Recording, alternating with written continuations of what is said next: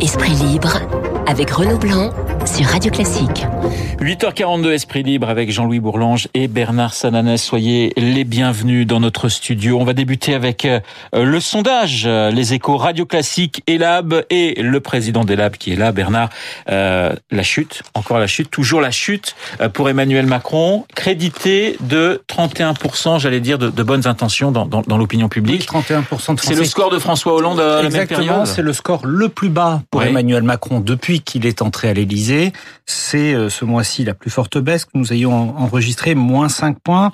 Le couple exécutif d'ailleurs est aligné à la baisse. Edouard Philippe perd encore plus que le que le 8 que, points que le président. Ce sondage a été réalisé immédiatement après euh, euh, l'annonce du prélèvement à la source, qui pourtant est une mesure qui était, euh, vous le savez, plutôt plutôt soutenue par l'opinion. Non, ce qui est, ce qui est intéressant de noter, c'est que le recul de l'exécutif se fait dans toutes les catégories oui. socioprofessionnelles et dans toutes les tranches d'âge. Et quand on a ça dans nos tableaux, ça veut dire que c'est bien la critique globale sur la politique, sur la gouvernance, sur l'absence de résultats qui est pointée par les sondés. Et puis il y a deux focus à faire. Là, j'allais dire où ça baisse le plus. Les jeunes, c'est intéressant parce que c'est sans doute un effet du départ de, de Nicolas Hulot. Et les retraités, d'ailleurs, sur un an, c'est bien de voir sur le mois dernier, mais quand on dézoome un peu et qu'on regarde sur un an, on voit que en catégorie d'âge, c'est chez les retraités que la baisse a été la plus forte pour le président de la République. Pour vous, la baisse, finalement, elle intervient au moment des, des un an d'Emmanuel Macron à l'Élysée. Bah c'est à partir de ce moment-là, en tout cas, que la dynamique que oui. la dynamique s'enraye et qu'elle s'enraye notamment euh, dans dans les dans l'électorat de, de, de droite, c'est assez c'est assez intéressant à noter. Alors que finalement, on avait tous dit, hein, et moi également, que la réforme de la SNCF allait apparaître un peu comme le Graal réformateur. Oui, c'est vrai. Et, et ça a fait naître une question qui est finalement toutes ces réformes, pourquoi faire, pour quel résultat? Et d'ailleurs, ce mois-ci, dans, dans quelques verbatims, vous savez les questions ouvertes auxquelles les gens peuvent répondre de manière libre, euh, un, un, sondé nous dit euh, trop de réformes pour pas de résultats. Et, et c'est intéressant parce que la critique du trop de réformes, elle ne prenait pas beaucoup, c'était dans le débat politique, mais pas chez les citoyens. Et là, la question du trop de réformes pour pas de résultats apparaît. Jean-Louis Bourlange, je vous sens à la fois inquiet et, très déçu. Oui, je suis. Je suis inquiet parce que je crois que cette expérience politique est, est une expérience absolument vitale pour le pays. Euh, que si ça ne se passe pas bien, et quand je dis ça ne se passe pas bien, je ne pense pas seulement au, score, de, à l'image du président de la République ou même aux échéances électorales, mais je pense par exemple à, à la panne d'Europe, qui est quelque chose de, de euh, Emmanuel Macron avait vraiment accroché son étoile à une relance de l'Union européenne. On voit bien que celle-ci peine à voir le jour. On voit bien que Emmanuel Macron ne parvient pas jusqu'à présent à, à donner un, un contenu euh, consensuel, au moins pour certains pays de l'Union européenne, à, à, son message européen. Et donc, j'ai l'impression que sur ce plan-là, mais on pourrait décliner sur le plan de l'écologie également, sur le plan de la maîtrise des dépenses publiques également, on voit bien que les problèmes sont extrêmement durs. Ce que nous vivons aujourd'hui, c'est la euh, winter is coming, dit, dit le feuilleton. Euh, ce que nous vivons aujourd'hui, c'est la, la, la découverte par le pays par le peut-être par le président aussi, par un certain nombre de gens dans la majorité que ça résiste, que oui. le redressement, ça n'est pas simplement de prendre quelques mesures heureuses. Toutes les mesures qui ont été prises depuis un an, enfin la plupart des mesures sont relativement positives. Je ne crois pas que ce gouvernement ait fait beaucoup de gaffes.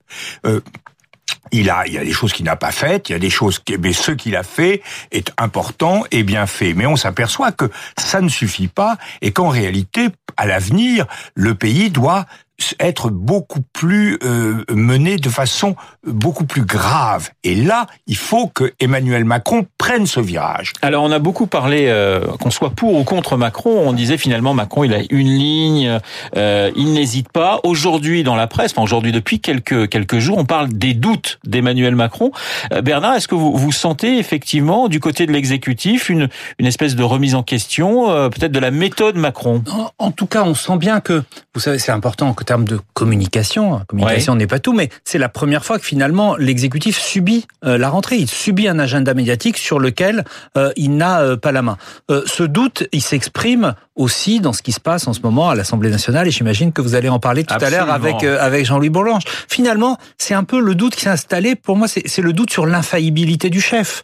ce chef qui s'était imposé, qui avait fait irruption dans le dans le paysage politique, qui avait un peu renversé la table, ses soutiens, ses, supporters n'imaginaient pas euh, qu'il pouvait être pris en faiblesse. Ça, c'est le premier point. Le deuxième point, c'est la critique sur la méthode. Et cette critique, effectivement, cela fait plusieurs mois qu'elle est là. Alors, euh, on la voit moins quand on ne plonge pas dans les dans les chiffres et dans les résultats.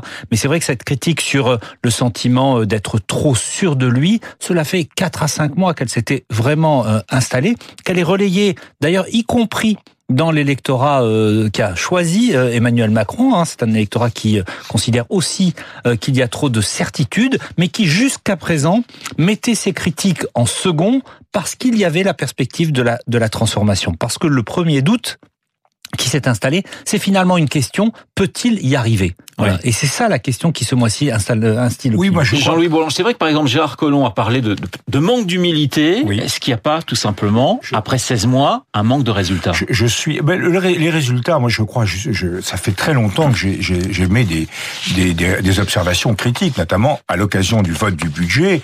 J'avais été extrêmement déçu par l'absence de stratégie de réduction des dépenses publiques. On a bien vu que le petit essai qui avait été fait sur l'APL, etc., avait été désastreux et que donc tout le monde était rentré et s'était caché. Donc on avait, je ne suis pas étonné, je crois qu'on a fait au cours des derniers mois beaucoup trop de lois et pas assez de changements. Or, ce dont nous avons besoin, c'est que les problèmes soient réglés un par un. Ce que nous vivons aujourd'hui, et je comprends que ça soit imputé à, Emmanuel Macron, mais c'est une illusion collective des Français et sans doute du président de la République, en tout cas il l'a laissé s'accréditer, c'est l'illusion du redressement facile. Je crois que l'idée, moi je l'avais dit, que je me souviens, j'avais fait une réunion publique avec Monsieur Blanquer pour euh, au moment des élections législatives. Tout le monde était euphorique. Les gens ont voté pour moi, pas du tout, ils me connaissaient pas. C'est pour ça qu'ils ont voté pour moi d'ailleurs. Mais euh, ils, ont voté pour moi parce que j'étais le candidat de Macron et ils étaient tous convaincus qu'en supprimant l'ISF, en faisant trois quatre trucs, etc., ça allait bien. Et je leur ai dit à la fin de mon meeting, je me rappelle, j'aurais dit ne croyez pas que ça sera comme ça. Nous avons, comme dit Max Weber, la politique consiste à tarauder des planches de bois dur. Et là, nous découvrons l'âpreté des choses et il faut que le président soit effectivement moins présomptueux et beaucoup plus adapté à la gravité, à l'âpreté des choses. Et il faut que la majorité cesse d'être ce parti unique non que nous connaissons euh, depuis des mois et qui effectivement n'est pas un relais réel pour le président, euh, car euh, tout dépend du président et donc c'est pas un, un, véritable support. Alors là, nous nous parlerons, je pense, dans un instant de la majorité. Mais vous me faites une superbe transition. je rappelle juste euh, l'évolution de la cote de confiance. je vous remercie euh, de, de l'exécutif. Hein, donc euh, sondage Elab, 31% pour le chef de l'État, 27% euh, pour le Premier ministre. Un Bernard. dernier point dans cet océan de mauvaises nouvelles pour l'exécutif. Deux points qui peuvent apparaître quand même comme des satisfactions. Un dans le même baromètre où nous mesurons les personnalités politiques. Aucun des leaders de l'opposition, ni Marine Le Pen, ni Laurent Wauquiez, ni Jean-Luc Mélenchon, pour citer, ne, ne progresse. Et deuxièmement, même s'il y a des petits signaux faibles, l'électorat du premier tour euh, semble encore tenir bon.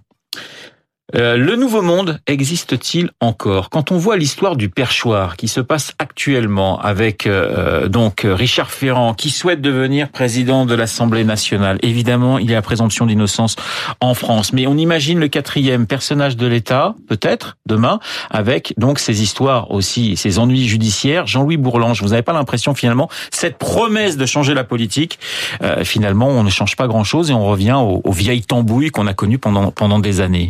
Oui, je n'ai jamais, j'ai jamais compris ce que c'était exactement que le nouveau monde. Hein. C'est un concept que tout le monde a utilisé, mais que personne n'a vraiment défini. Euh, là, là, moi, j'appartiens à une génération qui s'était auto-qualifiée de génération morale. Ils ont tous fini en tôle ou presque. Donc, pas vous, euh, pas vous. Euh, non, non, mais c'est c'est pas du tout le, euh, c'est c'est pas du tout le bon, euh, le, le, le critère de la moralisation. C'est un critère qui revient constamment, qui est très excessif.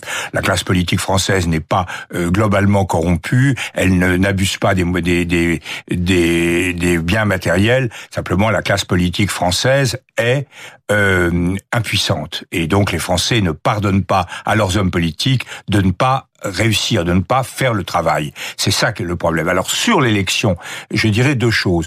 Moi, j'ai été très critique de Monsieur Ferrand au moment des élections, euh, euh, au moment de la constitution du gouvernement.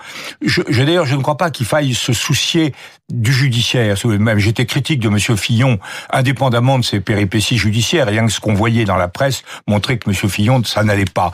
Eh bien, Monsieur Ferrand, il reste effectivement marqué par cette affaire qui est quand même euh, extrêmement euh, extrêmement déplaisante sur laquelle il a amassé quand même. C'est un mauvais choix. Des sommes importantes. Oui, c'est pas le mien. C'est pas le mien. Je crois que le fait que ce soit le président du groupe, c'était pas mon affaire parce que je ne suis pas membre de ce groupe. Le fait que ce soit le président de l'Assemblée nationale, ce n'est pas une bonne idée et ça et, et, on voit bien que les ceux qui s'y opposent, euh, moi en tout cas, je, je, ne sais pas où on en sera, mais euh, le, le, et l'un des donc je, je crois que c'est une mauvaise c'est une mauvaise option et euh, bien que Monsieur Ferrand est de grande qualité et je crois qu'il va, paradoxalement, qu'il va manquer à son groupe. Parce que ce groupe est très difficile à tenir.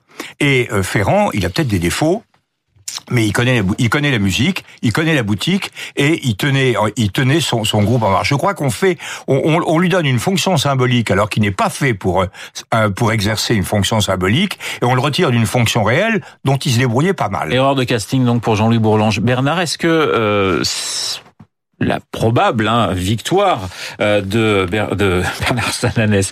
De candidat à rien. Vous n'êtes encore candidat à rien de Richard Ferrand à l'Assemblée nationale. Est-ce que ça peut être un nouveau cactus dans la chaussure d'Emmanuel Macron? Bah, Écoutez, en tout cas, soyons prudents. Vous savez, n'oublions pas les années électorales, l'année électorale qui a précédé euh, la présidentielle et, son lot de, de, de surprises. C'est un vote à bulletin secret. C'est toujours un vote euh, à bulletin secret à l'Assemblée. Vous savez, les parlementaires qui sont prudents, évidemment, ils ont été élus avec le label de la majorité présidentielle. Tout le monde n'a pas la même liberté de parole que, que Jean-Louis Bourlange.